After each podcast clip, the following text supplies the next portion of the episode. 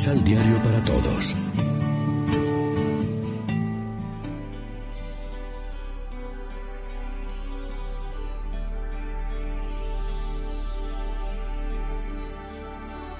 Primera lectura. Jesucristo murió por nosotros para que vivamos con Él. De la primera carta del apóstol San Pablo a los tesalonicenses.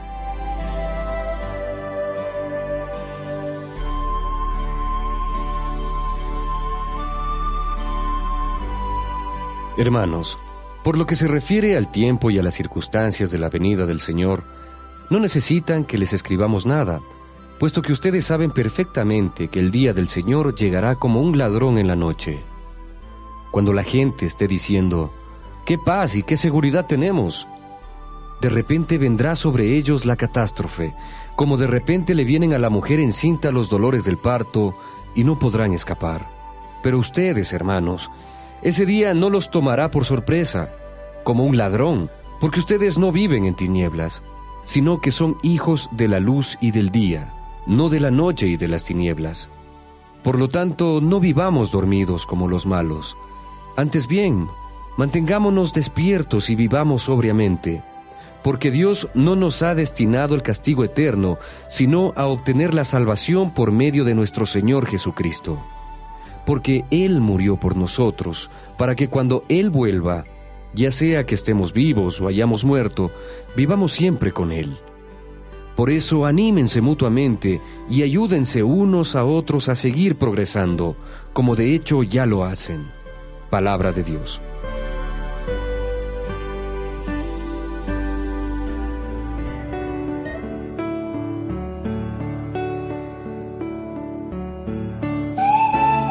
Salmo responsorial del Salmo 26. El Señor es mi luz y mi salvación. El, Señor, es mi luz y mi salvación. El Señor es mi luz y mi salvación. ¿A quién voy a tenerle miedo? El Señor es la defensa de mi vida. ¿Quién podrá hacerme temblar? El, Señor, es mi luz y mi salvación. Aunque se lance contra mí un ejército, no temerá mi corazón. Aun cuando hagan la guerra contra mí, tendré plena confianza en el Señor. El, Señor, es, mi luz y mi salvación. Porque el Señor me procuró un refugio, en los tiempos asiagos, me esconderá en lo oculto de su tienda, y Él me pondrá a salvo. El, Señor, es mi luz y mi salvación. El corazón me dice que te busque, y buscándote estoy. No me abandones ni me dejes solo, mi Dios y Salvador. El, Señor, es mi luz y mi salvación.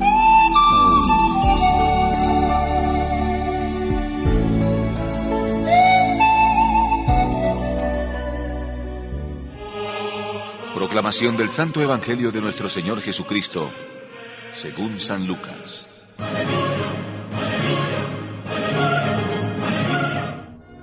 Jesús bajó a Cafarnaún, ciudad de Galilea. Ahí estuvo enseñando los días sábados, y todos se admiraban de su modo de enseñar, porque hablaba con autoridad. En la sinagoga había un hombre endemoniado que se puso a gritar. ¿Qué quieres, Jesús Nazareno? ¿Has venido a derrocarnos? Yo sé quién eres, el santo de Dios. Pero Jesús amenazó al demonio y le ordenó. Cállate y sal de este hombre. El demonio salió del hombre lanzándolo al suelo, pero sin hacerle ningún daño. Y todos comentaban muy impresionados. ¡Qué modo de hablar! ¿Con qué poder manda a los demonios y los hace salir? y su fama se propagaba por todas partes en la región. Lección Divina Amigos y amigas, ¿qué tal? Hoy es martes 3 de septiembre. La iglesia se viste de blanco para celebrar la memoria de San Gregorio Magno, Papa y Doctor de la Iglesia. Y como siempre nos alimentamos con el pan de la palabra que nos ofrece la liturgia cada día. En el Evangelio de hoy vamos a ver de cerca dos asuntos. La admiración de la gente por la manera en que Jesús enseña y sana a un hombre poseído por un demonio impuro.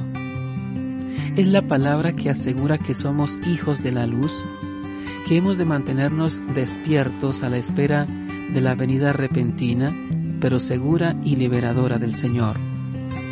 Él vendrá y su gloria nos invadirá. Pero la palabra de Dios no es solo una palabra de consuelo, una palabra que tranquiliza la conciencia, sino una palabra poderosa que realiza lo que dice en el hoy de la salvación. Ella da órdenes a los espíritus inmundos y estos le obedecen. La palabra que maravilla a la gente es la palabra del Santo de Dios, de Jesús de Nazaret, el ungido con el Espíritu Santo, el que ofrece un año de gracia. Como creyentes sabemos que la palabra de Dios es su Hijo eterno, que se encarnó en el seno de María. Él es palabra encarnada, palabra en lenguaje humano, palabra que libera de las ataduras y otorga la filiación divina a los hijos de la luz. Abrámonos al poder de la palabra de Dios, a Cristo palabra, a su poder liberador, a su acción en favor de los pobres y de los que le creen. Reflexionemos. Al escuchar la palabra de Dios, permitimos que ella actúe con poder liberándonos de la muerte y del pecado. ¿Reconocemos en Jesús al Santo de Dios que habla palabras de vida eterna? Oremos juntos. No permita, Señor, que me deje llevar por las apariencias, expresión del pecado, que me impiden ser auténticamente cristiano. Amén. María, Reina de los Apóstoles, ruega por nosotros.